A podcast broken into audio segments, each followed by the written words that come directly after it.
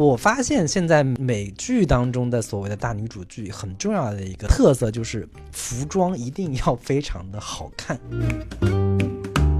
所以我我在看这个戏，说去掉民族主义这个情绪的这一段的时候，我觉得会心一笑。它的意味并不是说看我美国多开明，而是说他愿意用这种方式呼唤一种说我们不要新冷战，我们要爱与和平。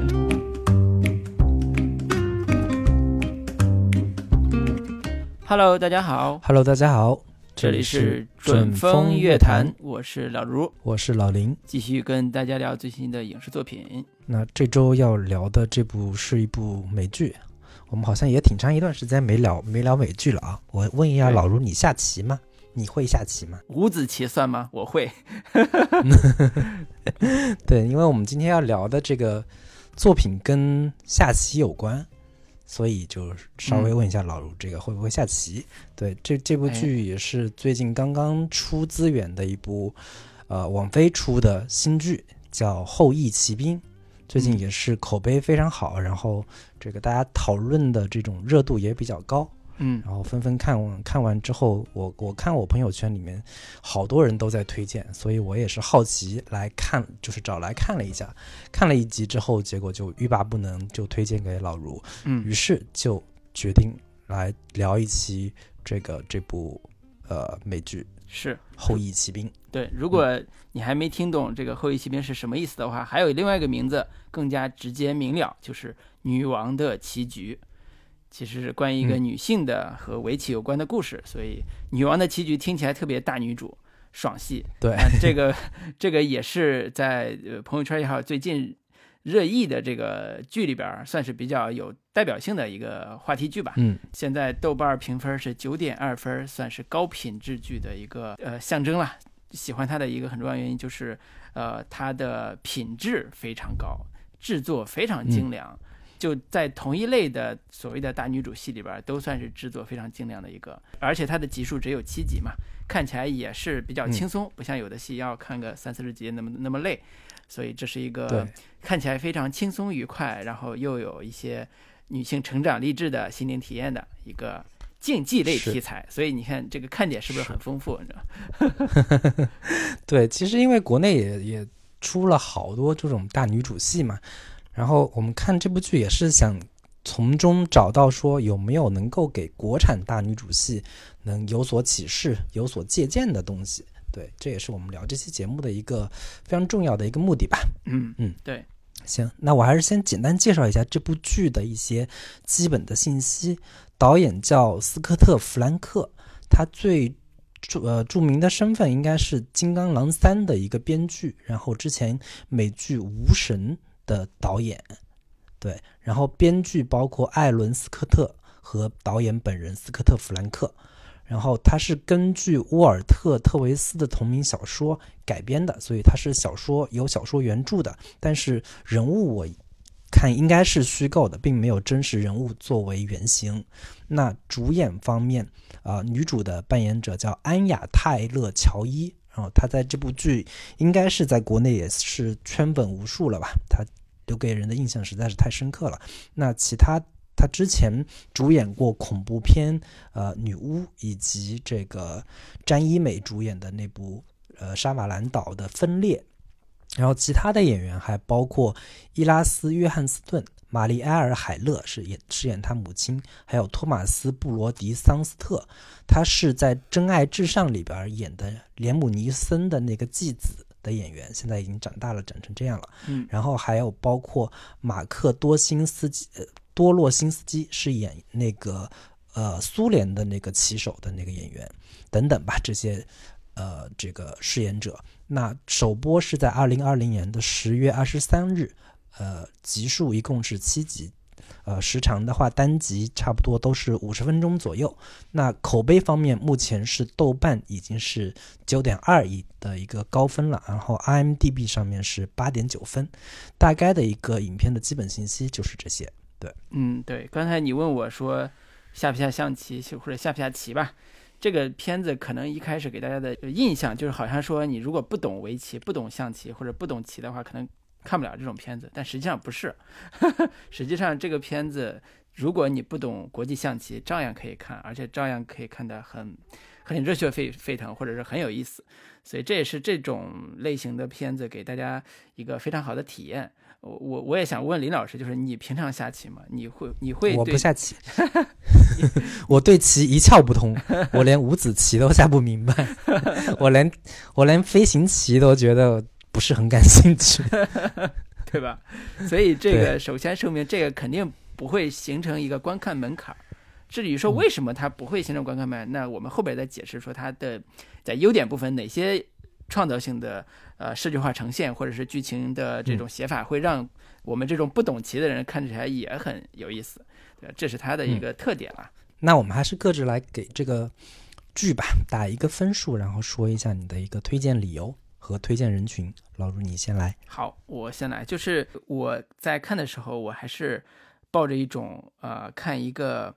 呃女性在那个年龄成为棋王的这样一个设定来看的，呃。但是整个体验给我的观看上是觉得这个片子的制作非常精良，而且拍的非常不像美剧，它像英剧。嗯，所以我第一先打分打八分，是我非常喜欢的一种风格，叫把一个看起来很传奇的故事拍的有不那么的不那么俗套，或者不那么就是美式的那种我是天下第一的那种范儿。就是我特别喜欢，特别不喜欢美剧里边经常会有那种特别骄傲的人，就是上来就是老子是美国人，老子天下第一，谁他妈都别跟我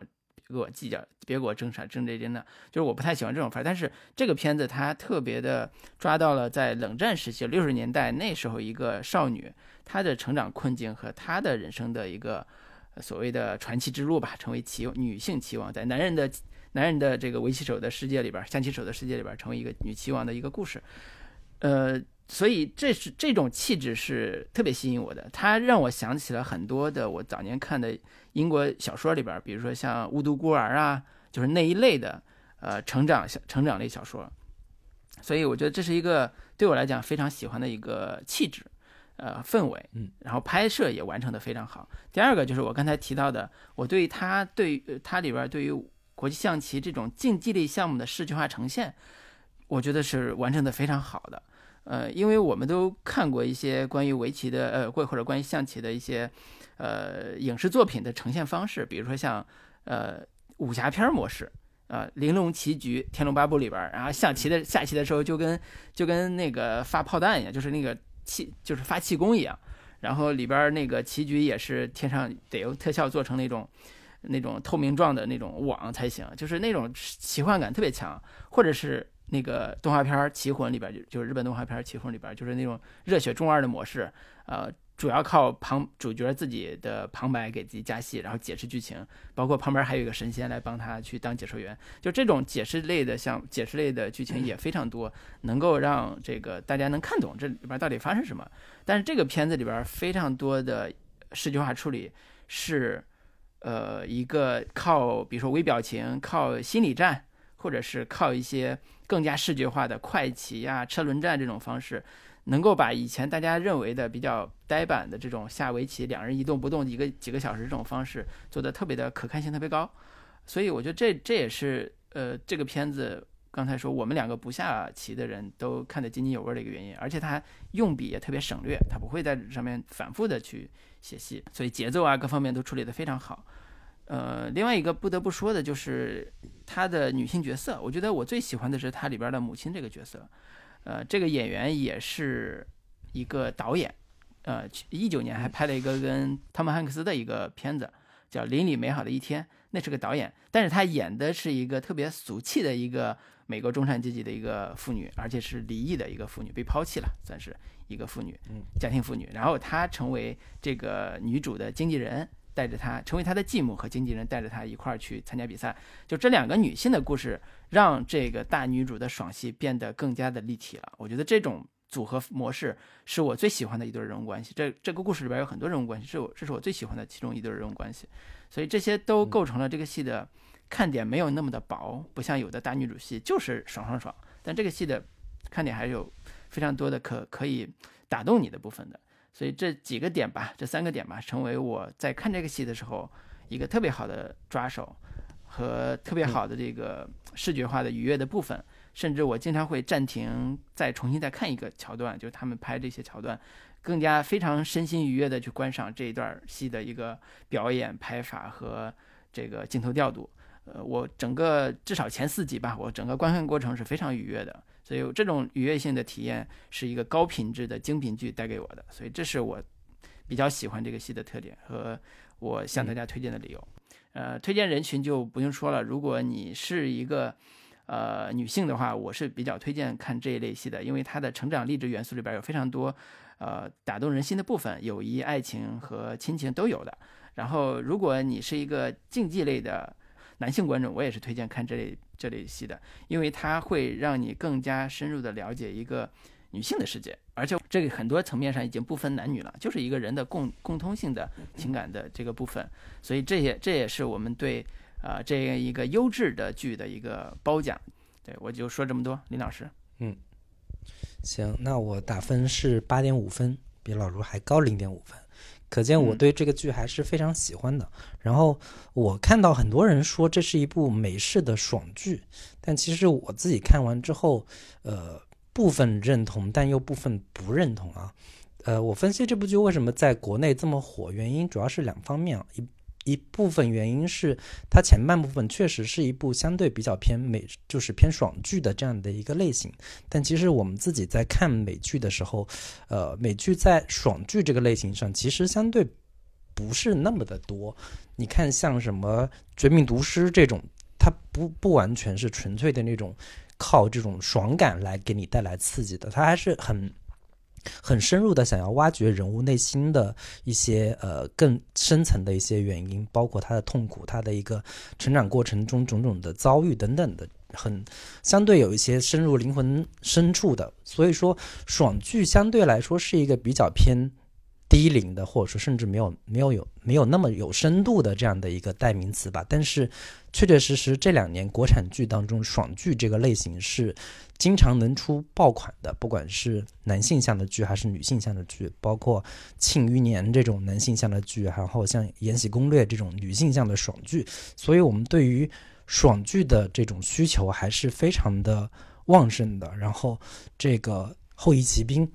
某种意义上它符合了这种爽剧的这样的一个诉求。然后另一个层面的话，刚刚老瑞提到了，就是这个剧当中的这个呃女主的这个女性形象。这虽然他母亲的这个继母的这个形象虽然也很突出，但是，呃，更多的笔墨还是放在这个呃女主呃贝茨哈蒙身上，然后。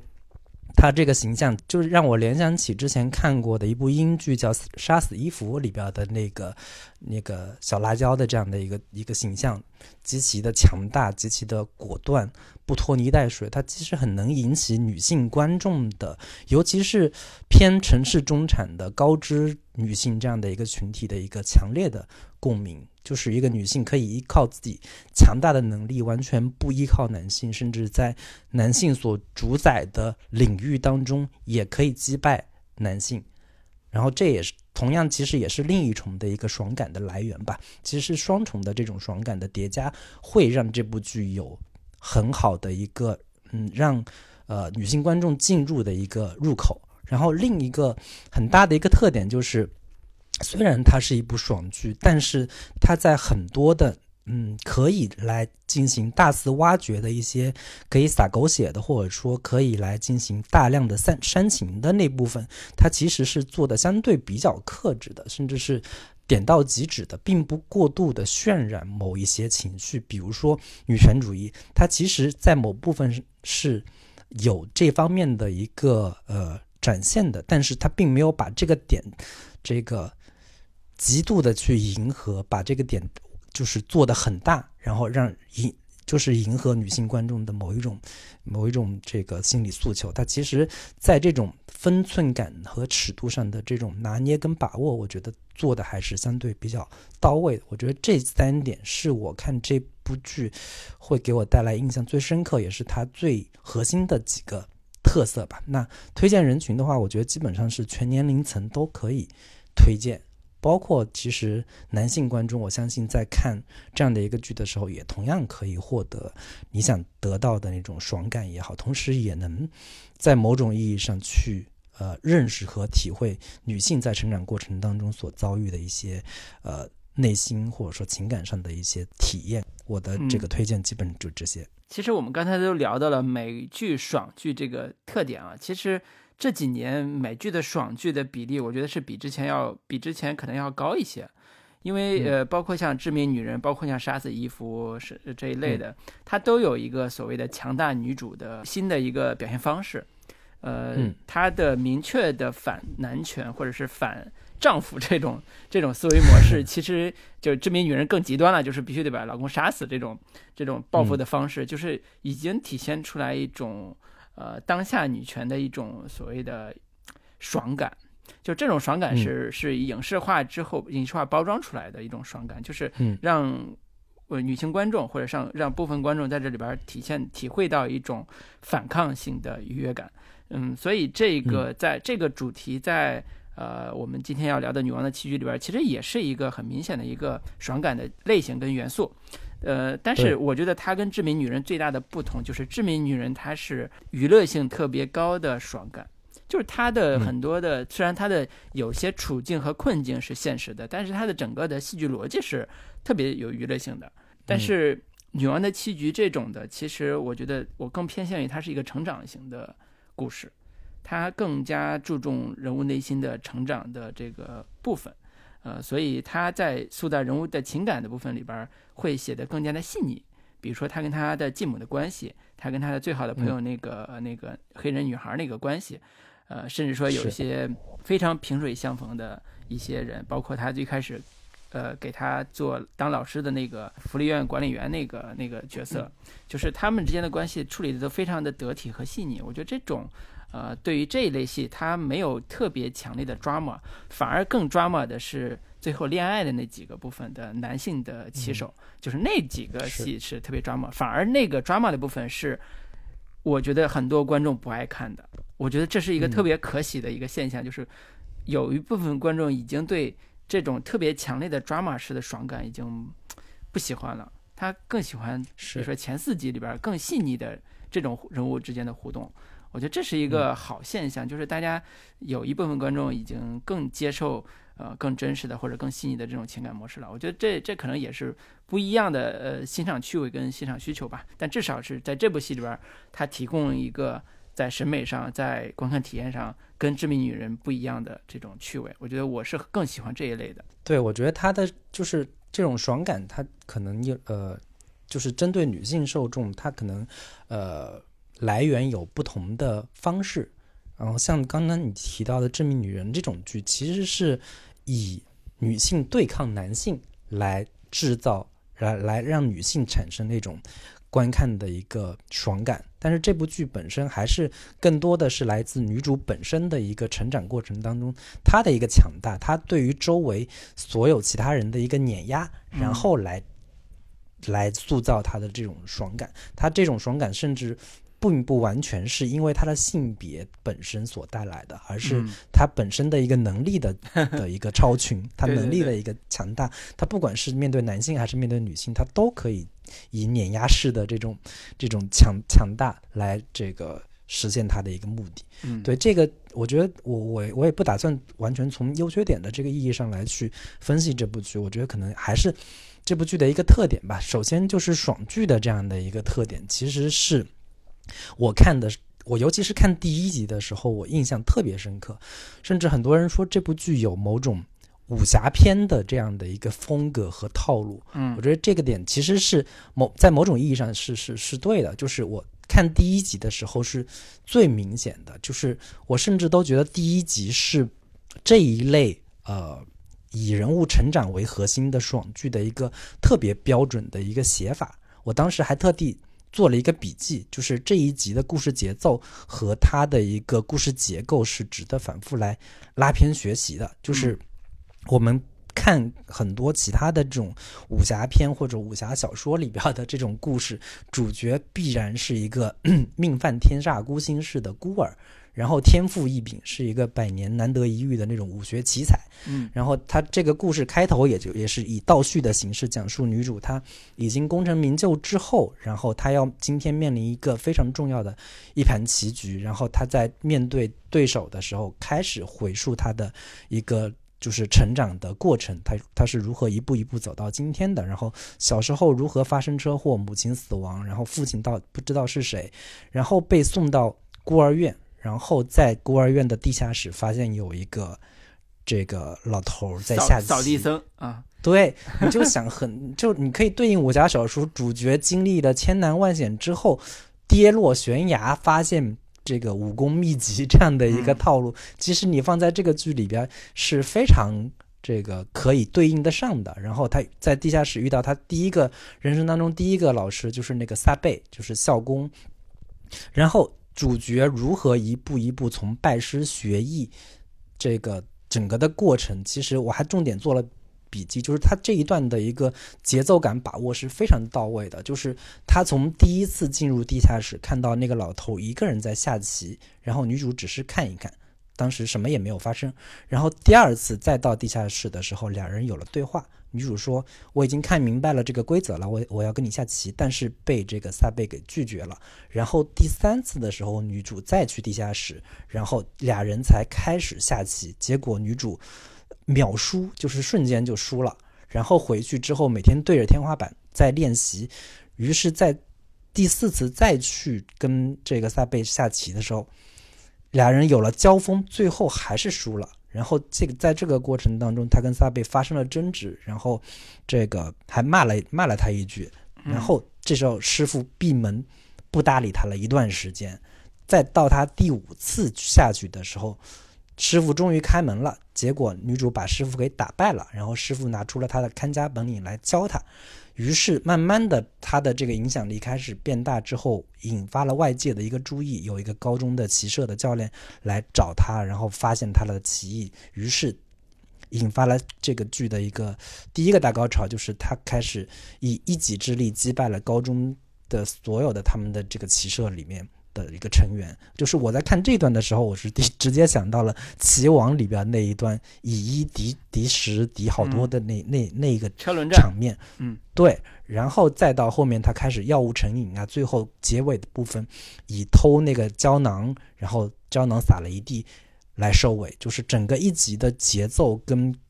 如何他一步一步进入这个国际象棋的世界是非常的干净利落的。我觉得这一集我我看第一集的时候，我就觉得这部剧是值得追的。对，这个嗯是我我我看这部剧的时候第一集的那个很强烈的一个观感，它的一个爽感如何布置，它的故它的这个整集的故事结构如何编排，我觉得是做的非常非常这个精巧和到位的。对，其实你刚才说的这种爽剧的这种，呃，像武侠片这种模式，呃，这种写法也不只是我们的武侠片是这么写的，其实好多好莱坞的体育励志片也是这么写的，它都有一个进入这个体育世界的一个过程，这个过程其实就是先抑后扬嘛，简单就是说先抑后扬，怎么能够把这个过程推到一个呃所谓的突破自我这个层面上，嗯、所以这种写法在我们看的时候。嗯，其实并不陌生，但是呢，我自己觉得说这种看起来像武侠片这种写法，其实跟我们传统的武侠片还是有一些不一样的，甚至说它跟好莱坞体育励志片的写法，呃，我觉得在某种程度上也是不太一样的。首先，这个这个女女主角这个小女孩这个呃人物的这个呃写法，她在第一比如说第一集啊结构上特别像，就比如说一个现在一场。跟世界上最重要的一个人的一场比赛，成年的那个阶段开始往往前闪回，然后说我曾经是一个孤儿，那个孤儿进入到孤儿院这个过程是怎么一步步接触到围棋的，然后开始，呃，很多这种传记啊，很多这种小说都会以这种方式来开头。但是为什么我们看这个故事的时候会更加的吸引我们，觉得这故事它不低俗，或者叫不是那么俗套？就是我觉得有一个很重要的原因，就是他给了这个女孩一个非常重要的人物上的黑暗面，或者是人物上的反差。就是以前我们武侠小说里边，比如说呃什么张无忌，你是被人打了一拳，你有伤，然后你怎么去拿到那本书来治自己的伤？但这个里边他用了更现代的一种一种人物黑暗面的写法，就是他因为见了母亲出车祸，呃死死亡，他自己遭遇了巨大的心灵创伤，而且他在那个孤儿院要每天就是他跟所有人一样都要吃镇定剂，但这个镇定剂对他来讲反而是一种激发天赋、激发他天赋的一种催化剂，这就构成了一个。呃，在这种看起来非常混乱的孤儿院，他要跟大家格有点格格不入吧？那个那个状态里边，他如何成为一个更强大的人这样一个过程？所以在这里边，他的内心的这个呃性格和这个催化剂的部分，也就是他黑暗面的部分，就伴随着他天赋，成为一个更复杂的人格。呃，这种这种写法，其实我们很多爽剧里边是不敢这么写的。他只能写到说，这个人就是有天分，就是有机遇啊，然后就是捡了一本书，就遇到了扫地僧，结果被师傅打了三下，就是师傅在他手背上打了三下，结果第二天从后门进来了，就是孙悟空也是这种嘛，对吧？就是这这种写法其实都差不多，但是你能写到现代人的内心世界里边，这个这个维度，其实我觉得。是很难的，我觉得这个戏做到了。对，就是他的视觉语言和他的戏剧戏剧功能都完成了这个这个部分。我觉得刚刚老师提到说，他跟一般爽剧的不同之处就在于说，呃，他爽也是爽的，但是他在爽的基础上，他的其实更多的一个笔墨，其实是在写女主这个人物，她是一个天才，但是天才背后的孤独，天才背后的寂寞。天才背后的那种，他某种程度上的一个不完整的这个部分，其实是这部剧我觉得更着力想要展现的，就是他在说小时候经历过母亲，然后之后再经历过这个继母的过程，以及他跟同龄人走的道路完全不一样，他是否会就是身边的人一个一个都离他而去的这种寂寞感，然后他。唯一能够把握或者说能够抓住的，能够让他安身立命的唯一的东西，其实就是这样的一个国际象棋下棋的这样唯一的一个事情。那如果是一个人生命中，呃，缺少了其他的，包括亲情、包括友情、包括爱情，等整，就是等等的这些东西，在他生命中都不完善，他走了一条跟其他人都不一样的道路的时候，他内心的某一种。孤独感，他其实也在试图说，我探头去看看，走另一条路的人，他们是不是会比我更幸福？我觉得这部这个点是他这部剧其实非常动人的一个地方。其实我们往往经常会更多的看到他在棋局上，他在参加各种什么锦标赛。拿下冠军的那种风光的那一面的时候，他，但是他的另一面，其实在这部剧里面展现的，我觉得是同样比重的一个笔墨。我觉得这个部分是这部剧能够比一般的那种爽剧，光光只是想要展现那种爽感，展现这个大女主如何的风光的那一面，我觉得是要更丰富或者说更有深度的。对，是，所以这是他这个。第一集艺术性的部分，我觉得它是非常艺术性的。这这个换句换换句一个简单的比喻吧，就是我们中国呃近现代史上有一个小说家，我们可以称她为天才小说家的一个女性作家是张爱玲。这个我觉得这个称呼到现在这个阶段来说，她是天才小说家，可能呃很少有人不同意。呃，对。但是如果我们迄今为止我们还没有看到一部关于张爱玲作为女性作家的传记类的影视作品出现，但是如果我们如果就是对照《女王的棋局》，我们来写一个女王的书或者女王的小说，类似这种啊，就是如果你就想吧，你如何把一个大家争议性这么强的、看起来非常孤傲的、不近人情的张爱玲的形象，写成一个在故事一开始也能让大家喜欢她的这样一个角色，难吗？我觉得是很难的。以我对张爱玲作家的理解，我觉得是非常难的。但是。这个女王的棋局做到了。你看第一集的第一前五分钟，你就非常喜欢这个人；到了结尾的时候，你还是非常喜欢这个人，哪怕他身上有很多争议的点，哪怕说他有很多特立东西的独行的一面，但是你会同情他、理解他、喜欢他。我觉得这是这个，这这就是这个戏牛逼的地方、厉害的地方。那另外一个从优点的角度来说，我们刚才也提到说，这部剧你哪怕是你没你不会下象棋，像我们俩。也完全对国际象棋的规则根本就这个一窍不通，但是也能够看得津津有味。我觉得跟他的如何展现就是国际象棋的一个特色，我觉得是息息相关的。就是他在展现呃下国际象棋的这个方面，它其实有各种各样不同的形式。首先来说。它至少让我们知道了，说哦，原来下国际象棋基本的规则是什么样的。来就是两个人彼此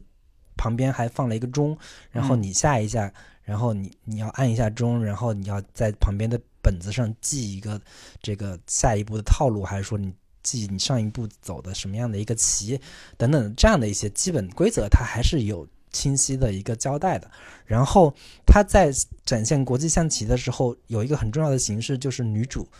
她能够通过自己天才的头脑，看到这个天花板上，她会。以全息投影的形式呈现出来一个这个棋盘跟立体的那个棋子的走动的一个呃方式，这个也是它展现女主就是天才的那个那个部分，以外在就是外化的形象化的方式展现的一个非常重要的一个手段。然后还有一种形式就是，你如果一直这个盯着这个棋盘，整盘棋局给你完整的展现出来，其实对绝大多多数观众是比较。乏味的，所以他用了一个很重要的形式，就是倒叙展现。就是越是重要的比赛，他往往可能先走两步，然后之后马上就是哦，这盘棋已经结束了。他在跟另一个人，比如说跟他母亲，在叙述说我当时是怎么赢的这趟这这个这一局棋，他是如何击败对手的，或者说他是如何输掉的。他其实用了非常多很。灵活的、很多样的这种形式，来让观众不会觉得说我仅仅就盯着棋盘怎么下棋，会让人觉得很乏味，或者说我根本也看不懂。他其实用了很多这样的一个形式，包括后面他也会展现讲了说，哦，这个下国际象棋还有种种其他不同的形式，比如说快棋是如何下的，然后车轮战、车轮战这种形式是怎么怎么呈现的等等的吧。我觉得他是。嗯，在视听语言上，把这个下棋的这个事情，通过各种不同的形式，让观众尽量以不乏味的方式来展现给大家，然后让很多完全不懂国际象棋的人也能看明白，也能看得津津有味。我觉得这个也是他非常成功或者说非常有特色的一个点吧。嗯，对，其实这个七集里边，几乎每一集都有重大的呃下棋的比赛。不管是高中时期的那个资格赛，还是到了第二级的这种呃周冠军的比赛，还有最后的几个和俄罗斯的和苏联的这种世界冠军的大决战，他的每几乎每一集都有一个都有一场非常重要的比赛要打。所以呃，按理说这种呃知道他会获胜的这种心态来看这个戏的话，会觉得很乏味。但实际上，因为他拍摄的就像你说的，他拍摄的风格，每一次比赛的风格和讲述方式都有。不同，啊，视觉化呈现的方式也不同，所以给您看见给人看起来感觉还是没有那么的乏味。我觉得这是一个很重要的一个表现方式。呃，比如说刚才提到的训练的时候，他能看到天花板上的棋盘，因为他吃了那个镇定剂嘛，所以就是有点幻觉，然后有这种。呃，但是我在看他比赛的时候，我觉得他比赛时候的看点其实已经不局限在棋盘这个棋这个下棋本身了。他有几个特别重要的看点，一个是。呃，女女这个女主跟对方一般都是男性了，比赛的时候那种心理战，就是心理上的那种较量，这个是外化于棋盘之外的。就是比如说是第二集里边和周冠军比赛，结果那个傲慢的这个选手男选手迟到了半个小时，然后就先抑后扬嘛，然后这个女主就在等他，等了半小时之后，对那个男选手来讲，他可能觉得我十分钟就能把你吓到了，结果，嗯。呃，发现这个女女选手很难缠，很难打，他俩的表情和周围的观看人的表情就充分体现出来这种紧张感，然后让男选手觉得很很很难受，觉得这一期下的很难受，然后周围人看着这个女的觉得不可思议，竟然能跟周冠军下成这个样子，然后他的爽感体现点就是男主说我们要不和棋吧，那女主说呃我不会跟你和棋的。其实你要解现在的题，提前半小时来，就是你正常时间来，你也可能把这这步骤解了。但是现在你因为你晚了半小时，所以你没有机会了。就这种这种非常爽，然后让观众看的时候，包括女主也是看得非常爽。就是她跟男性对垒这个比赛，她每一次跟男性对打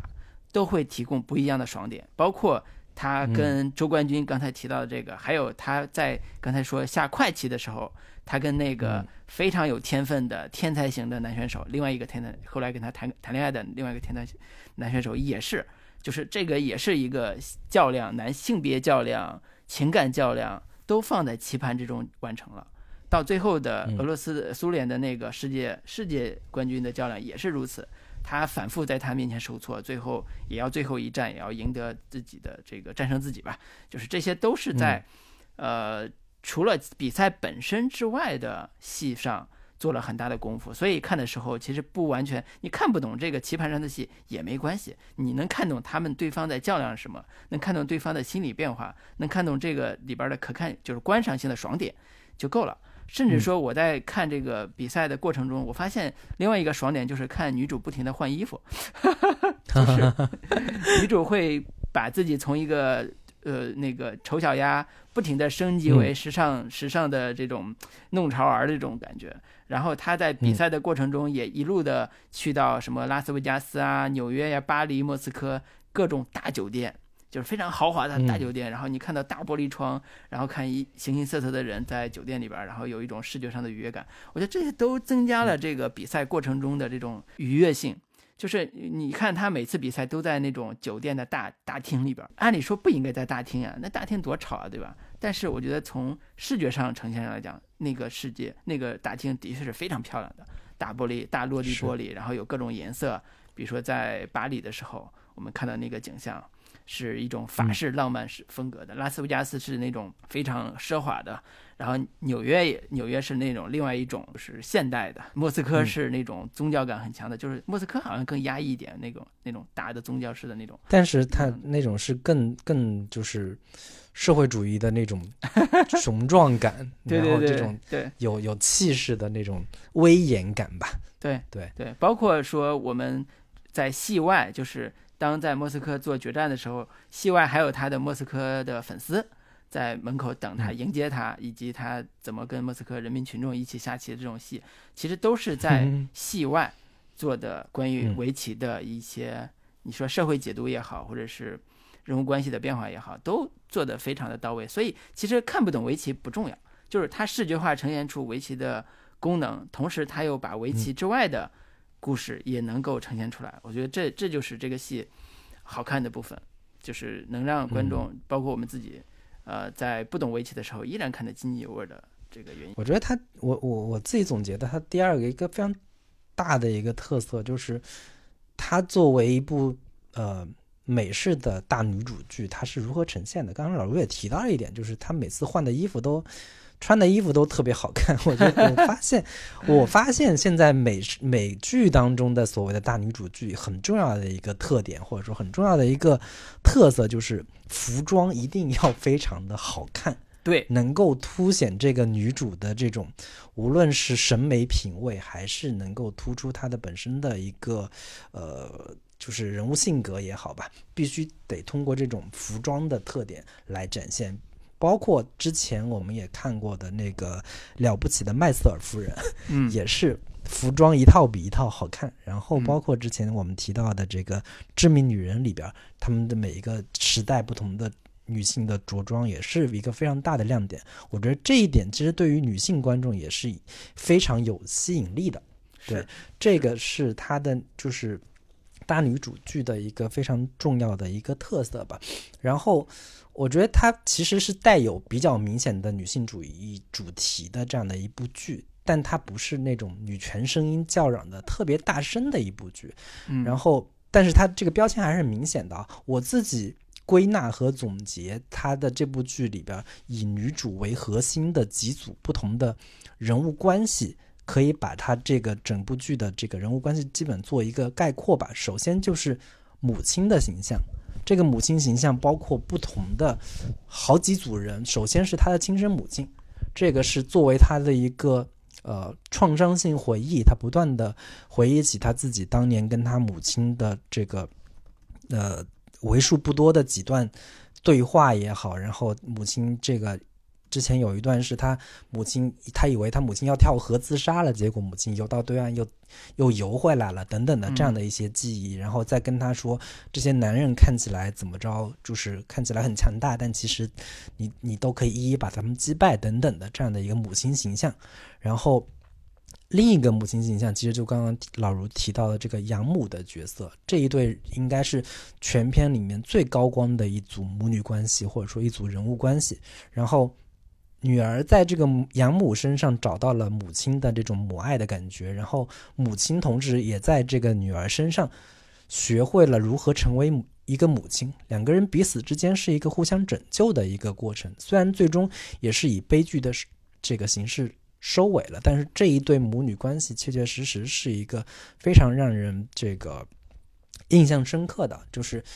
一开始它是以一种先扬后抑的形式出现的，然后再扬。就是最开始我们以为哦，女主找到了一个可以让她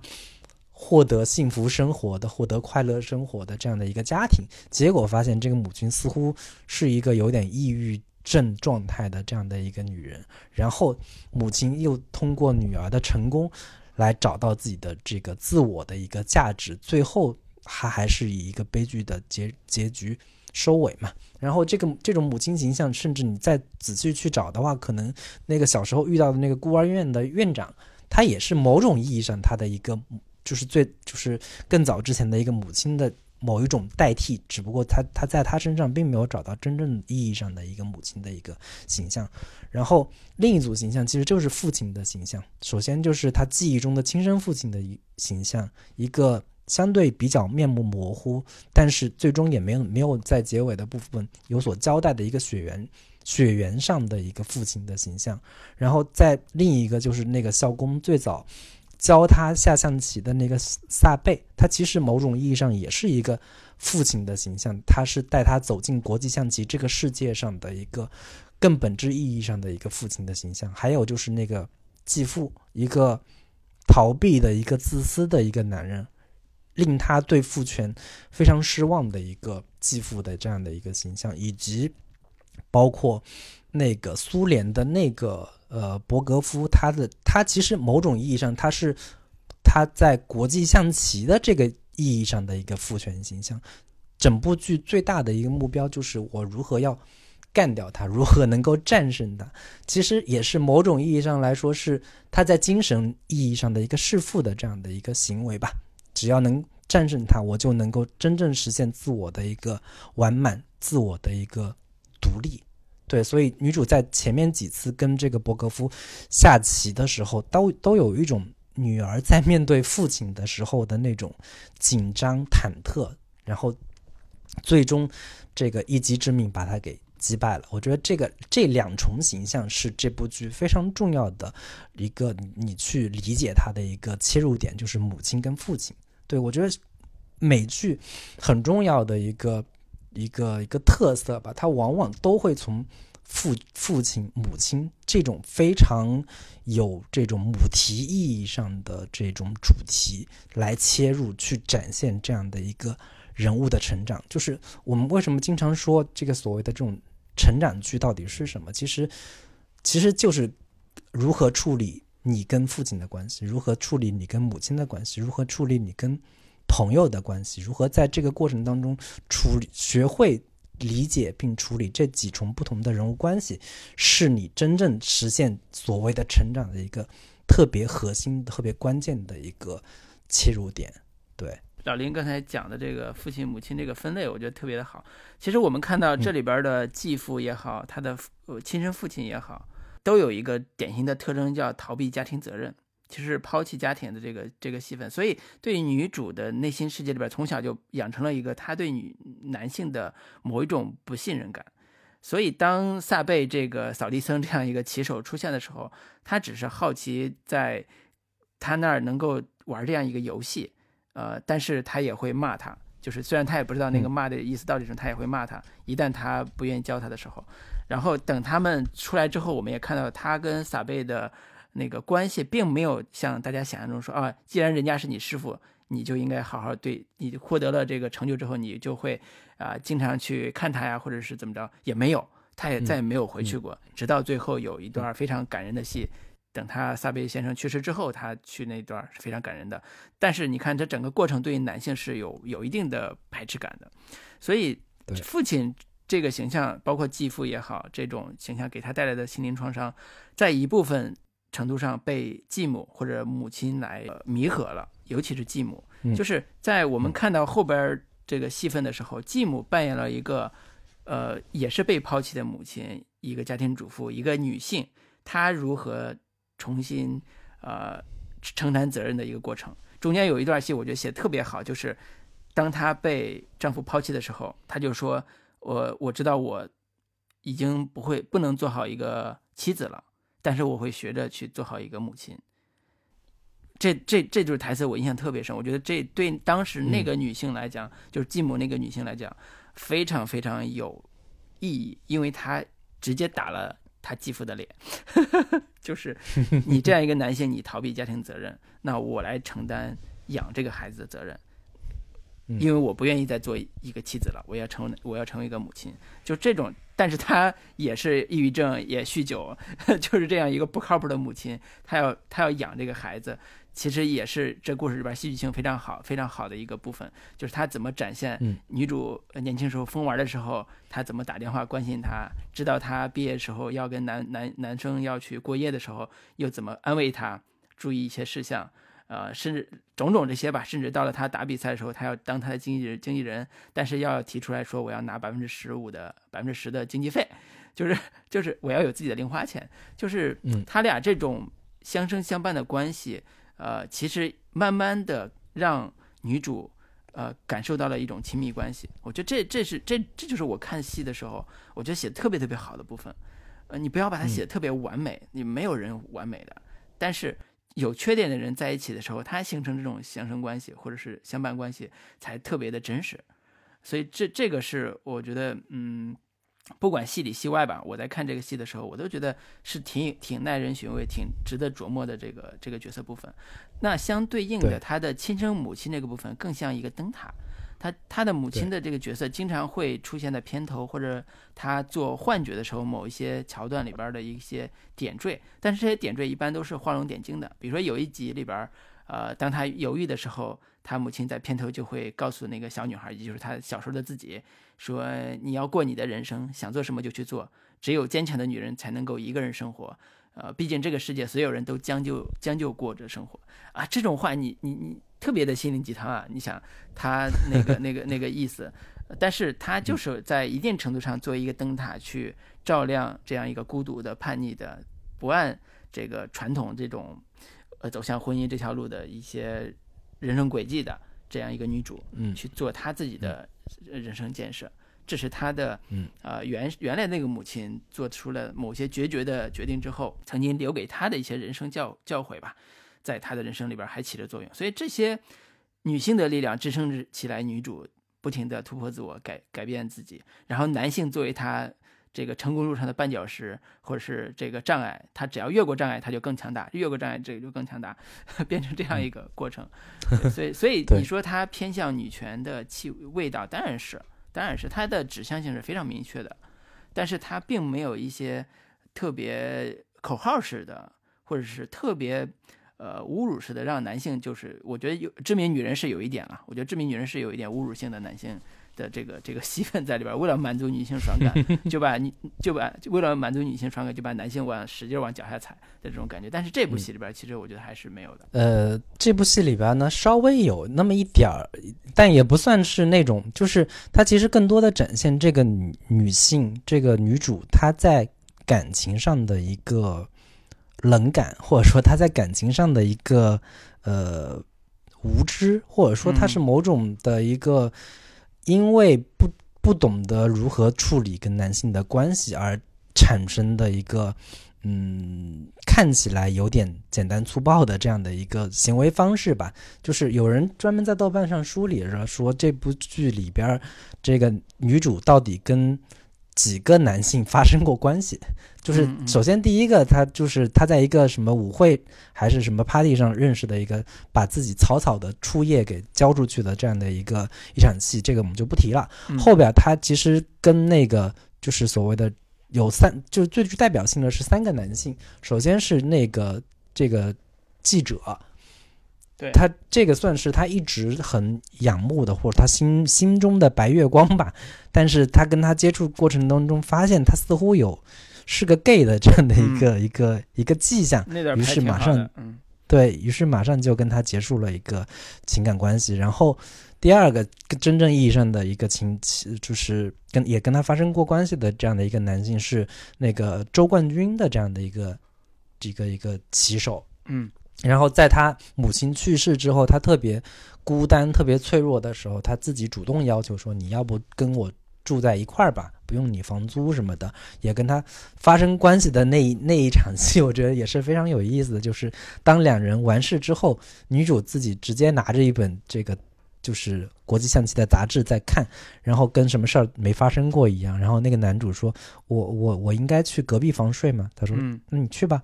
就是很，很，就是睡完人家马上就把人，就是那种拔什么无情的这样的一，个关键一个一个，当时抽了一支事后烟，然后这个嗯，悠闲的打开了杂志，然后那个男嗯男男生就在旁边怯怯的看着他说：“我是不是在会打扰你？就是你正在钻研嗯棋术，我是不是在这儿会打扰你？嗯要不要换个换个地方？”对，是是有这种感觉，对，嗯，然后以及他另一个就是那个 Benny，就是那个长得特别就是娃娃脸的那个那个，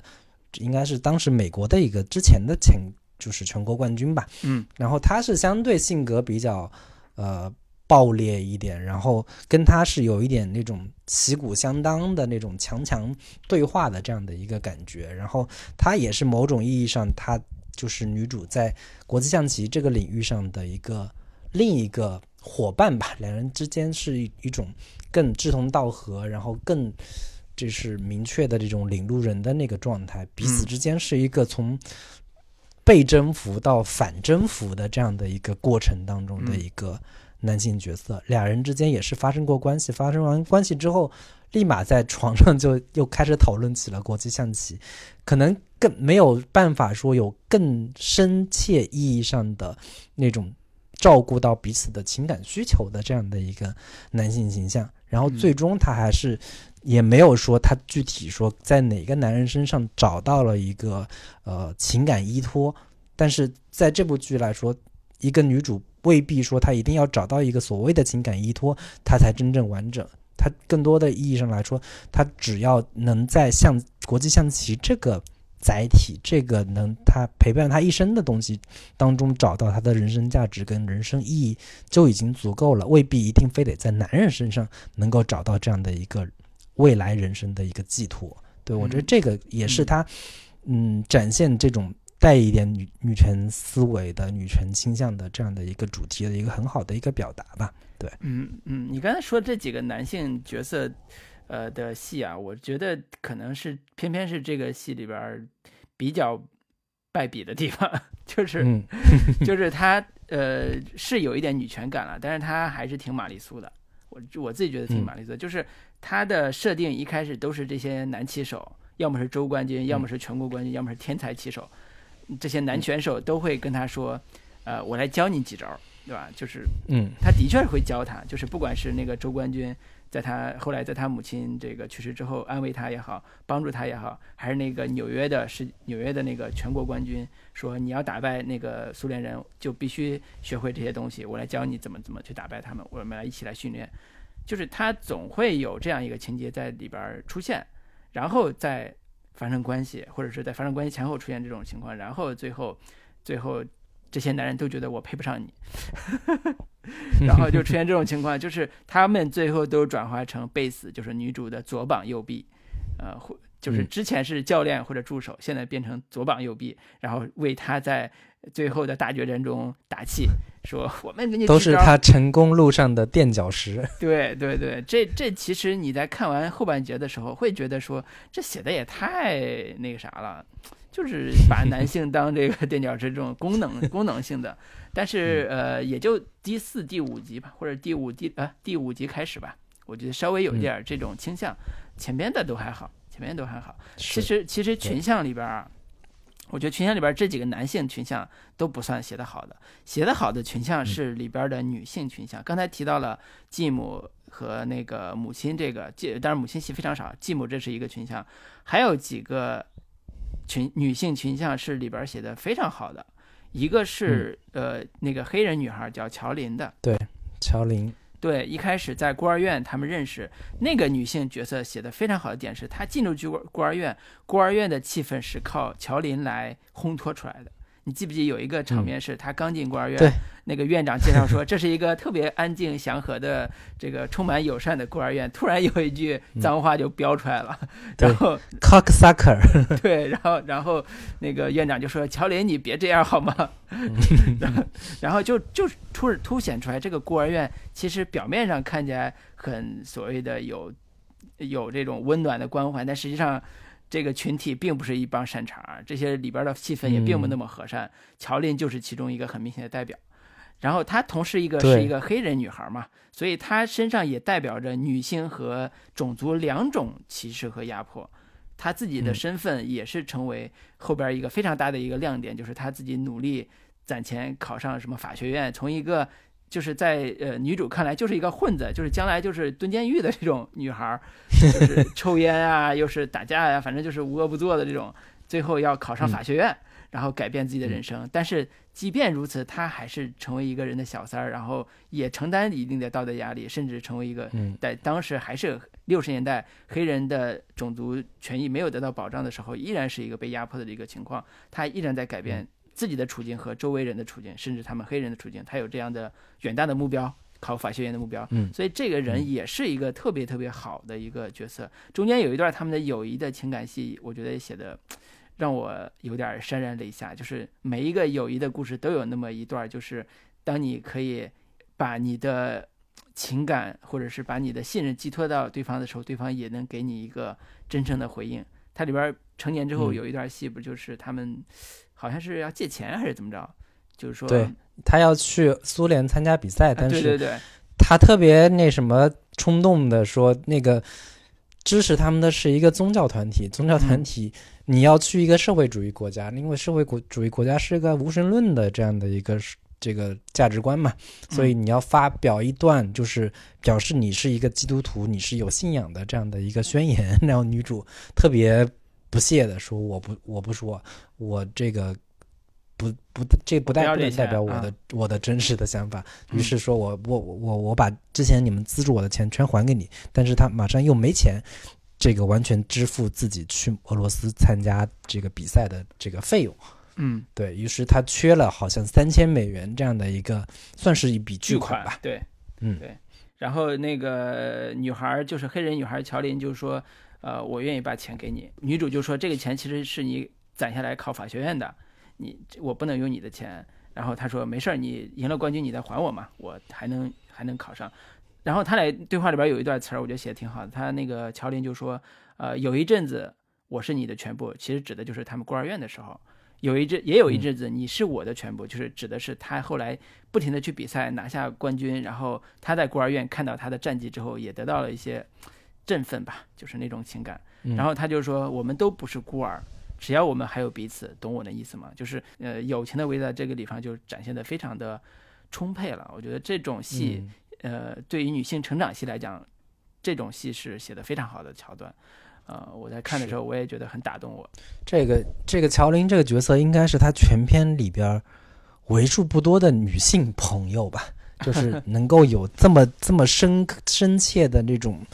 这个交集的这样的一个女性朋友。她其实，在她生活中，她其实前面展现了说，她既对男性世界充满戒备，但同时她又与女性的这种所谓的闺蜜的这种团体格格不入。她其实也没有办法完全融入到女性的这样的一个世界里边儿。就是前面也有一场，有个女生高中的时候邀请她去参加一个这种他们的一个 party，然后看到他们在那这个对着电视唱流行歌曲啊，然后在那跳舞的时候，他觉得实在是太无聊了，他觉得嗯完全没有办法融入到他们的一个世界当中去，以及后边其实有一场戏是他在成名之后，他在逛商场的时候再度遇到这个高中同学的时候。这个高中同学已经有孩子了，推着一个婴儿车，然后俩人之间有一个对话。其实那个高中女生也在羡慕他，说啊，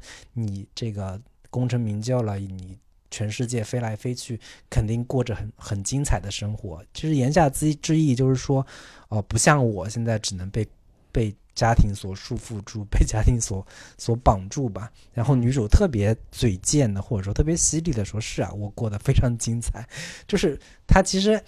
那个高中女同学是期待说：“哦，那个她期待她说一些说啊，你现在也其实过得挺幸福的，我也挺羡慕你能这个有自己的孩子什么之类的。”她其实挺期待说她能说一些这样的话，但是女主其实就是不愿意去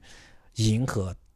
这个对方的这样的一个想法，其实这些他周围的女性，其实对他来说是某种意义上的一个对照，某种意义上的一个映照关系。对，还包括这个之后他在那个去纽约的时候，在他那个地下室遇到的那个混迹在各种圈子的那个模特，他其实也在想说，哦，那你的这个。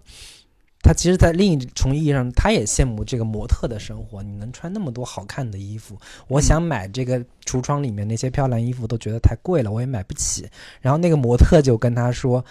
嗯，你不行，你成不了模特，因为你太聪明了。我就是那种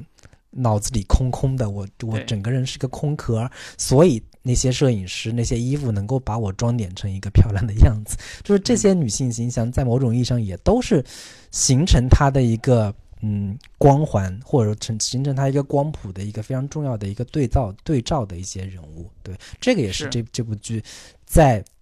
如何以周边的人物来衬托女主这一点上，其实他把握的核心是非常准确和牢固的。对他这种参照系，呃，除了刚才讲的那个，呃，他们在同学就是高中同学那个后来生后来生孩子那场戏，那场戏还有一个细节就是。他推着婴儿车下边是酒，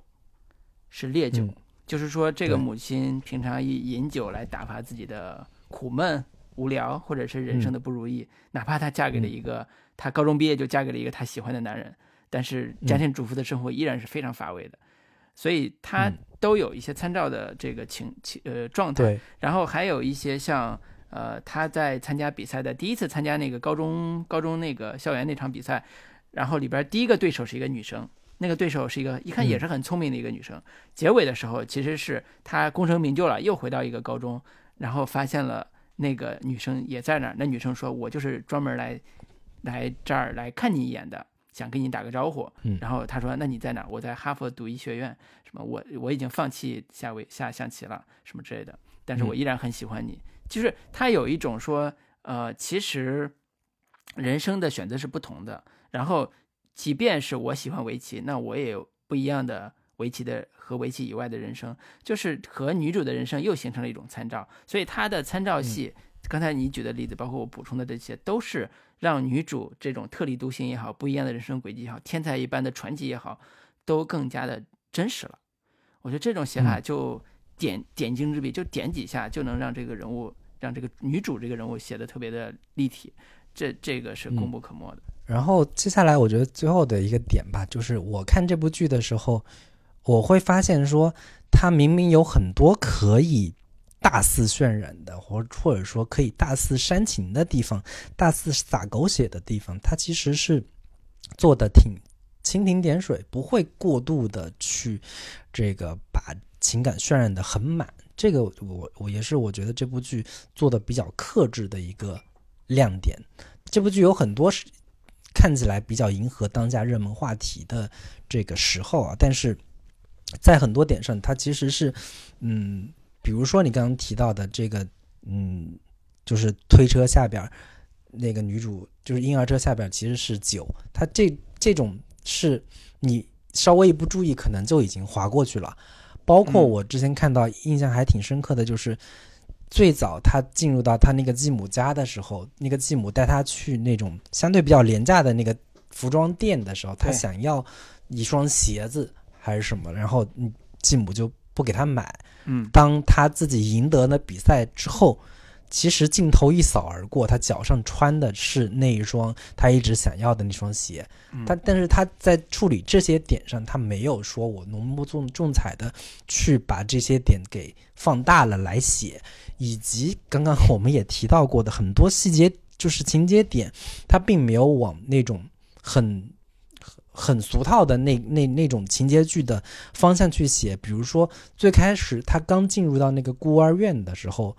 我会隐约觉得，哎，一般写到孤儿院的话，都会在写说这个孤儿院背后藏着如何的藏污纳垢，如何的有一些什么不可告人的秘密，包括那个就是孤儿院院长，一开始你都会觉得他可能是一个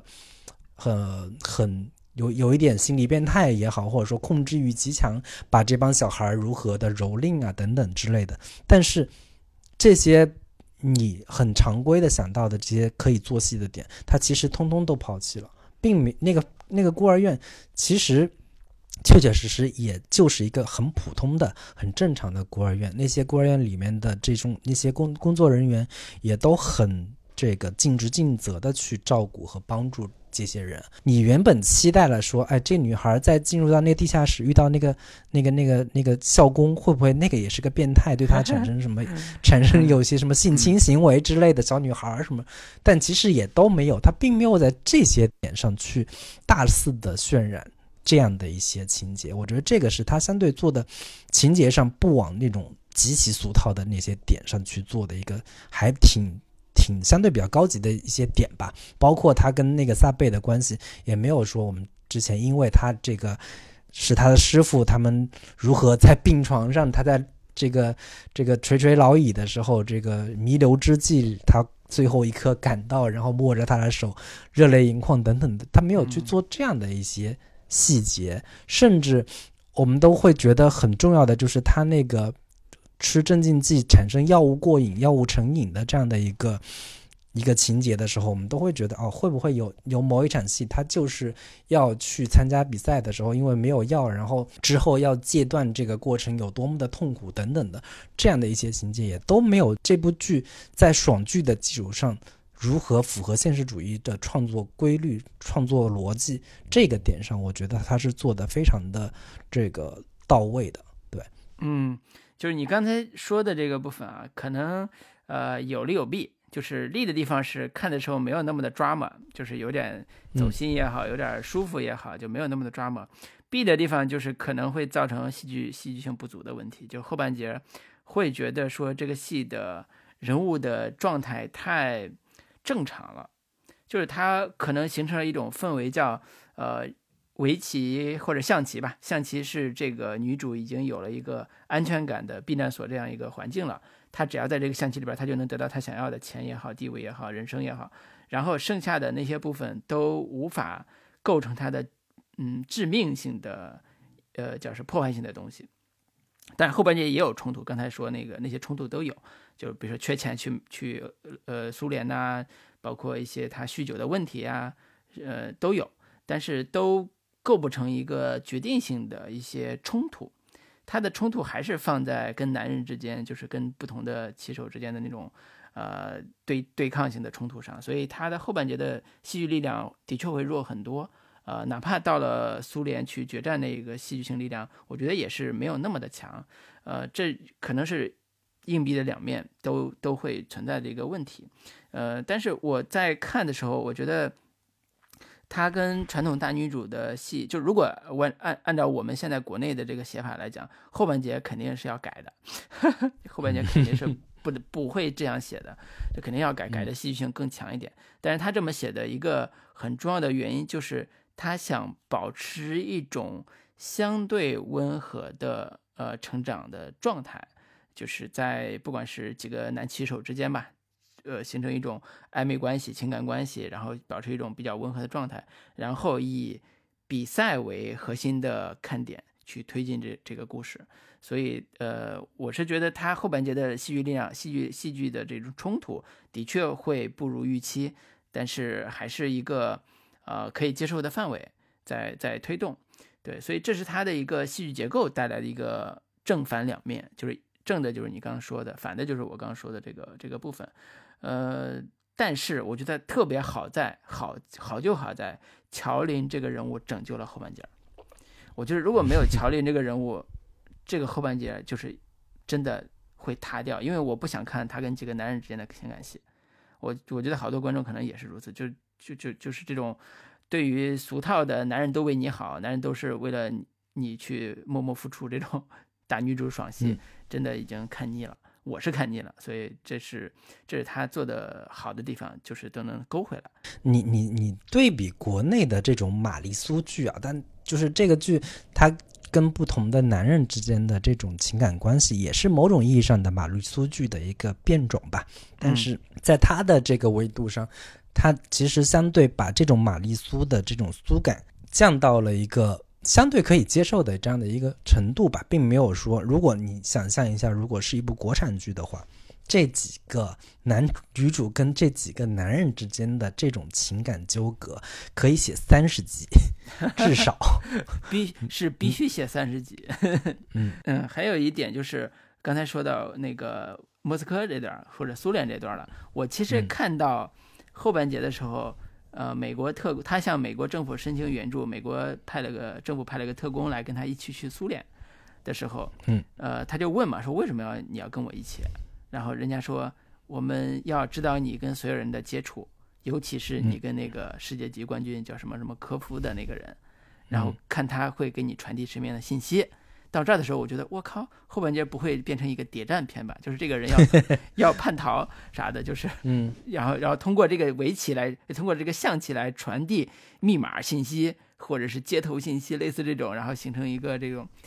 更加刺激的一个女性拯救世界、世世界棋王的故事。我以为是这种戏份，其实也没有。而且他在苏联的整个比赛都特别的和善。呃，那个那个特别的受人尊重，不管是专业棋手、世界级冠世界级冠军，还是普通的俄罗斯的这种男女老少的崇拜，都特别的深受当地人民的群人民人民群众的喜欢，甚至在街头就是下棋来看棋。我看到最后一集的时候，我都觉得有一种看国产剧的那种熟悉感，你知道吗？就是当那个对，当那个就是。呃，美国政府派来的那个哥们儿跟他说：“你到了美国之后，你我会我们会密切关注你跟所有人的接触。首先，你不许喝酒，你不许怎么着离开酒店什么之类的。”我我在想说，这个跟我们当年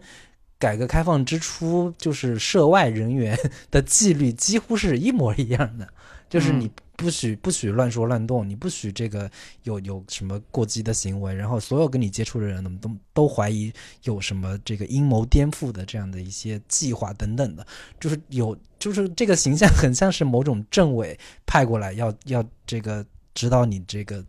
思想、指导你行动的这样的一个人物，以及女主在面对这个最后她自己主动要下车，我要。冲破束缚，我要走到从群众中来到群众中去这样的一个一个结尾的形象的时候，我都觉得哇，这真的是这个资本主义和社会主义实现 实现了大和解这样的一个一个感觉。我觉得最后有有一种深深的往那个就是呃就是意识形态这个高度上去。去往上拔的这样的一个感觉，我谈不上这个是个大的缺点，还是说有多大的优点。但是看最后这一集的时候，我觉得多多少少还是很完我相对我比较一个令我满意的一个收尾的一个形态吧。对对，所以这个点就很有意思，就是它的故事的背景是六零年、六五年前后吧，六十年代是冷战的高高峰期啊。是整个美苏对抗的高峰期，所以当时的舆论环境，然后古巴导弹危机也好，在美苏两国人民之间也会形成极大的冲突的一个现实情况下，一个美国女孩在苏联比赛的时候受到这么样一个呃受欢迎，且整个戏的气质上也并不会特别就是把冷战这个事儿当成一个戏剧冲突去写。你看，女主不是之前说接受美国宗教团体代言，说你要发表一个政治的宣言，说呃，你嗯，意思就是你你你你对这个共产主义有自己的看法，对吧？你不喜欢共产主义，你要发表这个意见。然后女主说不，我不愿意参加任何关于这个白宫觐见总统呀，或者宣传这种你们的意识形态这种活动，我就是喜爱围棋。然后苏联人民也是，我就是喜爱围棋，我不管你是不是美国人，我就是喜爱围棋。其实是非常理想化的一种塑造，嗯。所以这个片子在结尾的时候，我觉得是反冷战的，就是它，呃，很多的美剧都喜欢用冷战做背景，做戏剧冲突的背景，然后强化冷战带来的一种，呃，价值观异化也好，或者是戏剧矛盾也好。但这个片子非常少见，是虽然是完全是冷战背景，但是丝毫不影响两个国际级棋手在冷战情况下的对抗，而且也没有在这个基础上做任何的戏剧矛盾。只是以什么呃特工保护啊这种角色稍微做了一些铺垫，但是没有任何的这种矛盾。我觉得这个对呃让我挺意外的，尤其在现在国际大背景下，呃冷战思维又开始新冷战了嘛，就是这个冷战思维又开始在美国人民心中崛起的时候，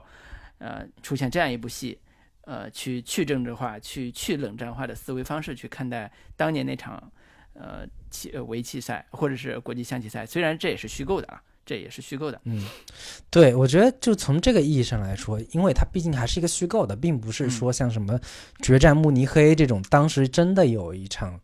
就是历史上有有过这样的一场比赛。其实我觉得从这个意义上来说，它可能是在另一个意义上来着补，就是这个，毕竟他所虚构的这个美国女棋手是战战胜了所谓的。这个国际象棋大国的苏联，他其实，在你想象一下，这个如果发生在中国，真的是在中国的某一个运动员战胜了一个美国美国的一个一个一个运动员，并且这个事情在比赛中当中啊，这个事情是一个虚构的这样的一个事情，多多少少会被人认为说是在意淫，对，会被认为是在这个打嘴炮的这样的一个，就是自己暗爽一下。然后他为了不让这个东西做的太过于明显，你毕竟实实在在在剧中是女主击败了这个不可一世的这个，也不是不可一世啊，就是非常强大的难以战胜的这样的一个苏联运动员的时候，那我还是在另一重意义上来说，拔高一下说，哦，原来苏联其实也是一个相对比较。人人很和善的，然后也不是妖魔化来处理的，并不是外界想象当中的那样的一个非常集权的这样的一个环境吧。大家所遇到的人都是这个，只要你真的有能力、有实力，他们还是会非常的尊重你、敬佩你的。然后，这个我我自己就是女主本身也深入到这些群众当中，跟大家打成一片。我觉得她从这个意义上来说，也是消解了她的这种，呃，女主因为赢了这场比赛所产生的这种民族情绪、意淫感。对对对对，我觉得 这个也只能从这个意义上去去给她，呃，拔一拔。对，然后说到这儿，其实我要补充一个背景资料啊，就是呃，虽然没有真实的这样一个女棋手获得世界冠军的这个当时的这个历史资料啊，但是这个戏或者这个小说吧，就原小说在创作这个故事的时候是有原型参考的。就是这个参考，就是美国的天才棋手鲍勃·费斯特。那个鲍勃是一个十五岁就是一个大师级棋手的一个选手，十八岁获得了全美冠军，在一九七二年获得了世界总冠军，几乎是跟剧中的女主是同一时期的。当时他年仅二十九岁，呃，但是很快呢，鲍勃就呃因为精神疾病吧，就是退出了竞竞技赛场，后来也呃离开美国，因为有反美的这个言论，又离开了美国，进到到日本，反正一直在海外流亡。呃，零八年在应该是冰岛吧去世，就是他整个的这个精神状况是极不稳定的，在在后期，所以这个小说在创作这个人物的时候，把原来的男性的棋手的天才棋手这个设定换成了女性天才棋手，但是去选取的是他最辉煌的拿到世界冠军这一段，就二十九岁之前这一段，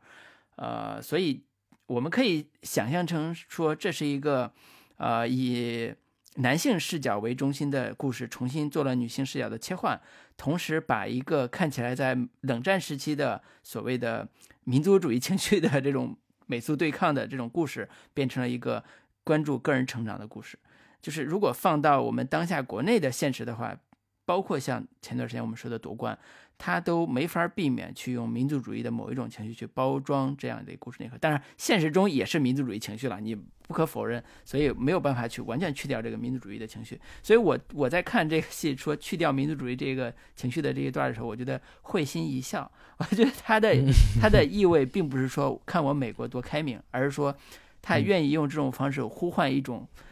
和解。呼唤一种说我们不要新冷战，我们要爱与和平这种感觉。是是是，Love and Peace。对对，所以这就是我我我觉得这段是我们想说的优点缺点吧，反正有一些部分也说到了。对，要不要不我们可以说说外延部分，然后聊一聊我们中国的棋王的故事。其实我在看这部剧的时候，我最早第一产生联想的就是为什么没有人把我们的这个阿成老师的经典。代表作品《棋王》改编成电视剧，改编成网络剧，拍一部这种有奈飞这种品质级别的这个精品网剧，集数不用很长，就也是十集以内这样的一个精品剧，能把这一部小说给拍的，我我想象中他一定可以拍得非常的精彩，甚至在主题深度、在表达的丰富程度以及社会背景。等等的这些层面上，完全不输于后羿骑兵，嗯，甚至是可以拿到这个，就是反向输出到到 就是奈奈飞这样的平台上去去去这个展现的。但是似乎目前来看，并没有这样的一个作品出现。其实我还觉得挺挺可惜的，挺遗憾的。我现我希望哪个有有有识之士，哪个影视公司能有这样的一个这个。野心能有这样的一个眼光，能把棋王再拍成影再影像化一遍。对，这个其实就是我们今天要说到的这个之前这个严浩拍过一版，我忘了是九几年的时候跟徐克一块合作拍摄的这个棋王这部电影，其实可以跟大家简单一一块来来来这个探讨一下。对，然后棋王这个片子是一九九一年的上映的，然后它的。团队是非常的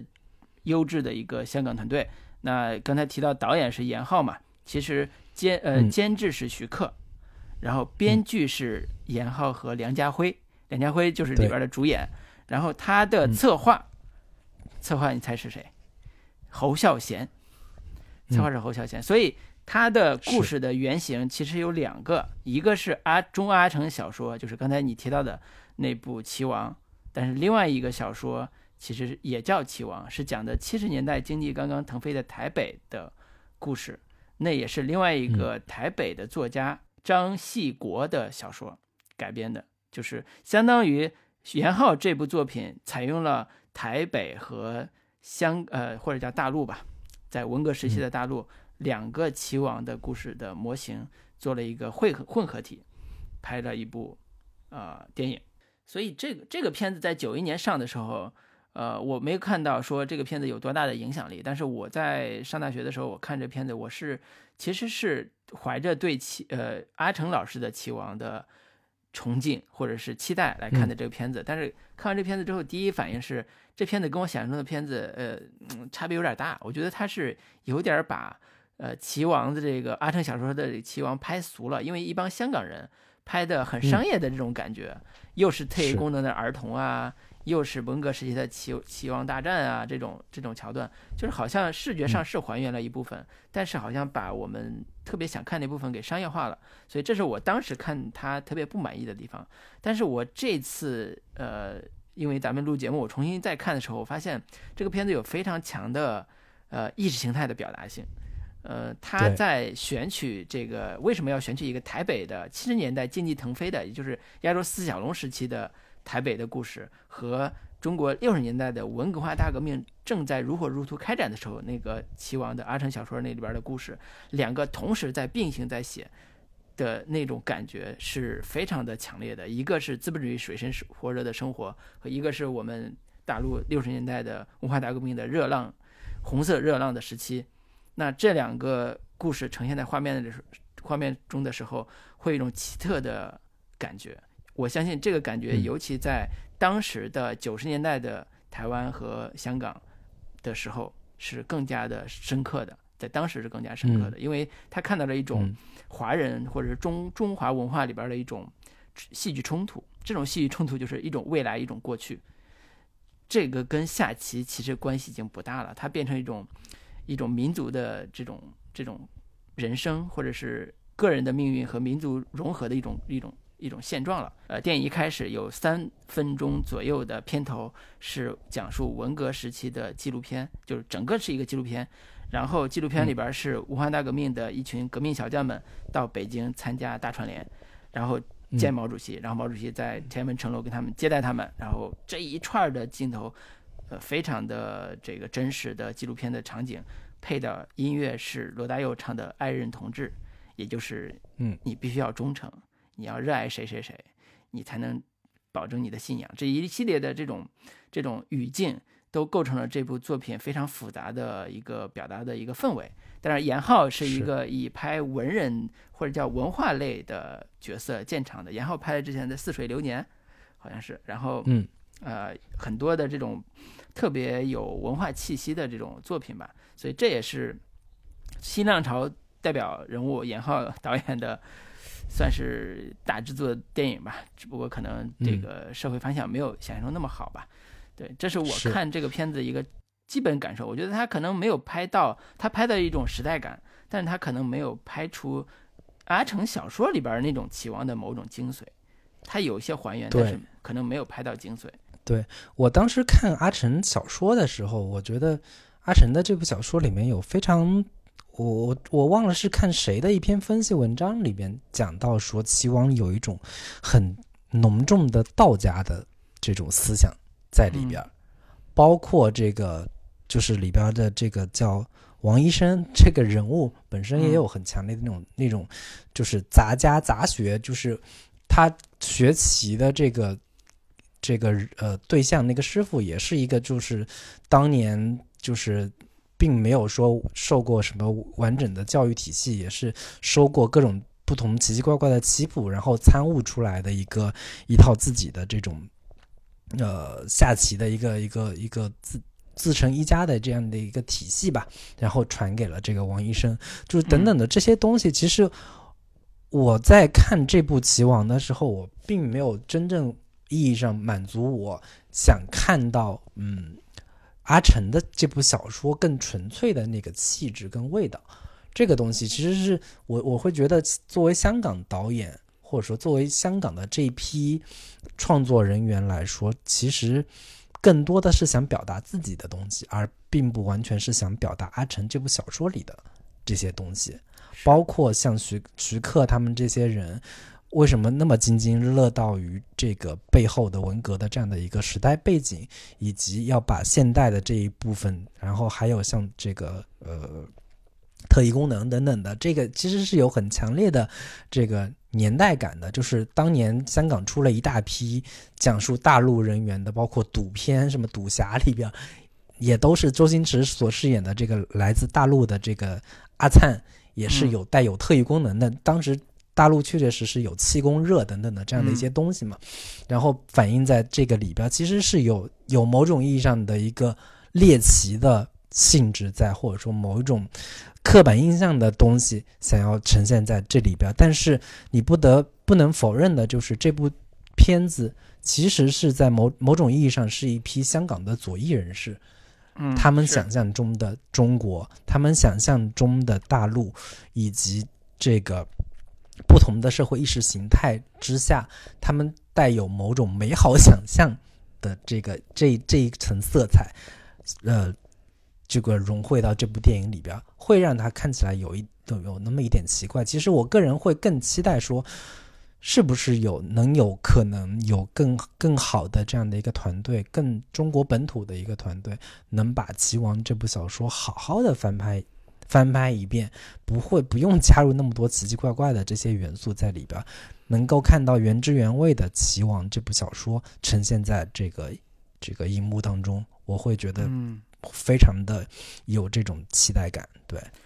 对，《棋王》这个小说呃是个短篇了，也是阿成这个三王系列这个非常算是头一炮吧，而且是一炮而红的一个短篇小说。然后后边还有《树王》和《孩子王》。就是这是棋王是他最经典的其中一篇。呃，那这个小说我在看的时候，我其实有一种感受，就是它跟之前那批伤痕文学比，就是还是更加内敛很多。就是之前的伤痕文学那批更加强调控诉性。就是我我被文革迫害，然后我受了多大罪，然后我要怎么着怎么着。这个这个故事就是齐王这个故事，其实也是在文革背景，然后也是讲的是这个王医生和他的身边的学美术的这个朋友吧，就是他们在嗯农农场改造的这个很非常苦的日子，中间还有那个精神会餐，那印象最深就是嗯那个高高脚卵，就是上海人来对口播。好吃的，然后怎么的燕窝什么的，然后大家流口水，然后以此来做精神回餐，就是那种非常苦的日子，在在农场里边上知识青年上山下乡这段时光里边，然后王医生怎么一个戏痴，怎么下棋的这个故事，以及怎么去靠一个古董象棋来脱困的这个故事，呃，他的气质并不是哀怨，我觉得这个是一个非常区别于之前伤痕小说的一个特质，也是阿成自己写小说的特质，他并不哀怨。并不是那种哭诉式的，但是它又不是像故事会那样以民间奇人的方式来来构建这个故事，嗯，所以所以它里边有非常就像你说的道教的某一种神秘的元素，或者是有一种关于人生的某一种呃趣味在这里边，它在某种程度上。可能像这个后羿的棋和女王的棋局，或者后羿骑兵里边那本小那本书的名字，那本自传的名字叫《奇遇人生》，就是那那个他对人 生的某一种理解，可能是高于呃山河文学的，也高于是故事会的。那这种人生的理解，呃，可能是阿成的独到的地方。那需要比较有文化涵养的，需要有知识水平的导演或者是编剧，才能把这种东西给真正的写出来。所以这个难度，说实话是很高的，尤其短篇小说，难度难度是很高的。嗯，因为毕竟那个当年的文化热也好，当年的这种像陈凯歌那种，就是现在你让陈凯歌再拍一部《霸王别姬》，让什么田壮壮再来拍他当年的《盗马贼》也好，当年的这种带有寻根意义上的，或者说带有去。探寻中国文化更本质的哲学内涵的这样的一些东西，可能当下的时代氛围也好，当下的整个的一个呃影视市场也好，可能未必能容许，或者说未必能容得下这样的一些作品。它必然要求你增加更多的商业性的元素，更多的市场化的元素。那这个东西可能就是一个非常两难的这样的一个事情吧。对，但是我们还是依然抱着有某种期待，说是不是也有可能有人去做这样的一个事情呢？嗯，或者是我们把这个事儿想的再偏一点，就是中国的棋王，呃，现在不知道是谁啊，但是至少中国有棋圣啊，我们聂卫平大师。对吧？在那个年代也是头一号的棋圣啊！这我记得我小时候印象最深的电视上经常看的棋赛，我看不懂，但是经常会看到中日韩什么天元围棋大赛什么之类的，就是那种整个东亚圈对围棋这种非常强烈兴趣的，或者是高手云集的吧，这个有历史传统的围棋赛都有类似这种车轮大战，或者是叫经典之战吧。就是什么李元昊，我都不知道这个，我都没看过他们棋，的我都知道这些名字的人。就是其实中国的围棋也好，或者是棋类运动也好，有非常源远流长的历史和非常多的大师级的人物。我不相信说我们竟然都找不到一个能把他拍出这个精神气质的，拍出我们自己的这个风格的。嗯，你要这么说，这个田壮壮老师之前拍过吴清源吗？那你看吧。对呀，对呀，我我就挺喜欢吴清源的。是是是是是是是。但是他看不懂，但是他的确看不懂。看不懂的原因就是在棋与人生这两个两个维度都看不懂。就是棋的部分看不懂你就罢了，人生这部分也看不懂，这个就很吓人。所以这也是说，在现在这个维度里边，我们可能能呃把控的这个戏剧元素还并不多。啊，吴清源这个历史原型，包括聂卫平这种大师，可能能写的让你写的部分也也也不多。然后呢，呃，棋王这个小说里边关于涉及到文化大革命的背景，能让你写的部分，说实话，我觉得也不多。所以这也是一些现实问题吧，或者现实困境吧。然后我们只能靠我们现在看一下美剧里边女王的棋局来解一下好影视剧给我们带来的身心愉悦的感受。啊，所以这也是。呃，对于我们这种人来讲，这个无奈之举，只能是看别人的。对 嗯是，反正最后我再稍微提提一嘴，就是之前我们上一期聊金刚川，包括之前聊八百的时候，嗯我看戴锦华老师有一段非常有意思的一个呃发言，他他是说我们当下的影视剧似乎丧失了回到历史的能力，就是如何能真正意我其实这个问题也是我我这两年开始认真思考的一个问题，就是如何切就是设身处地的切切实实的回到当年那段历史去想象他们当年所发生的事情到底是一个什么样的一个环境，什么样的一个背景。就是我们现在可能非常习惯于说以当下的思维去理解当时到底发生的是是一个什么样的事情，很多嗯都是以非常轻佻的，甚至是非常不负责任的一个一个一个一个发言或者说一个思考方式去理解当年发生的事情，就会产生很大的一个偏差，或者说造成很大的一个误解。你没有办法真正意义上去理解当时的一个历史环境也好，当时的历史人物他们的一个抉择到底是在一个什么样的背景下做出的。嗯，这个也是说我们去拍重新拍《棋王》也好，重新拍很多去涉及历史背景的这样的一些影视作品的时候，遇到的一个非常大的一个困难，就是如何回到当年的历史现场的这样的一个问题。对我觉得为什么从后裔骑兵扯到了这样的一个 一个一个，对，因为它你都你都也也是一个六史的，你知道吗？嗯嗯，对，因为它后裔骑兵其实也是一个涉及到当年美国他们六六七十年代这样的一个冷战时期，冷战背冷战背景之下，他们依然可以拍出很好看的，又有商业性，又有很强的这种呃所谓的艺术性也好，就是能够把这两者能够结合的、融合的平衡感做得很好的这个精品作品。对，那嗯我们也期待说我们自己也可以做出这样的一个作品。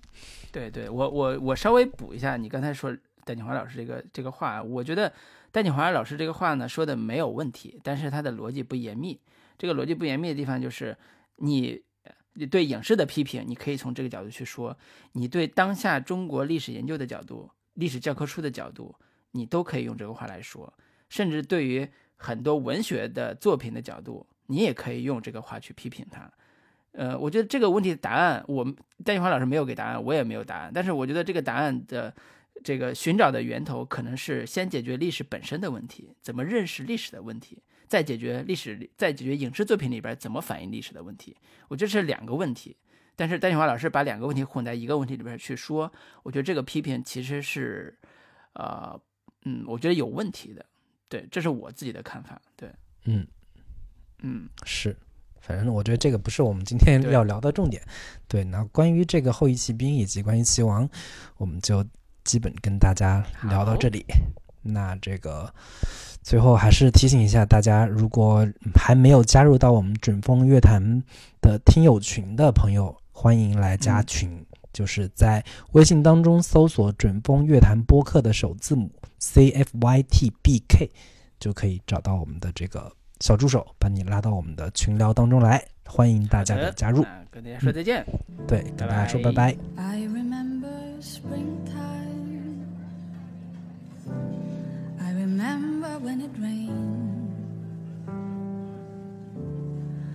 I remember nighttime. The happiness and pain. I remember you, but I can't remember love when I do, when I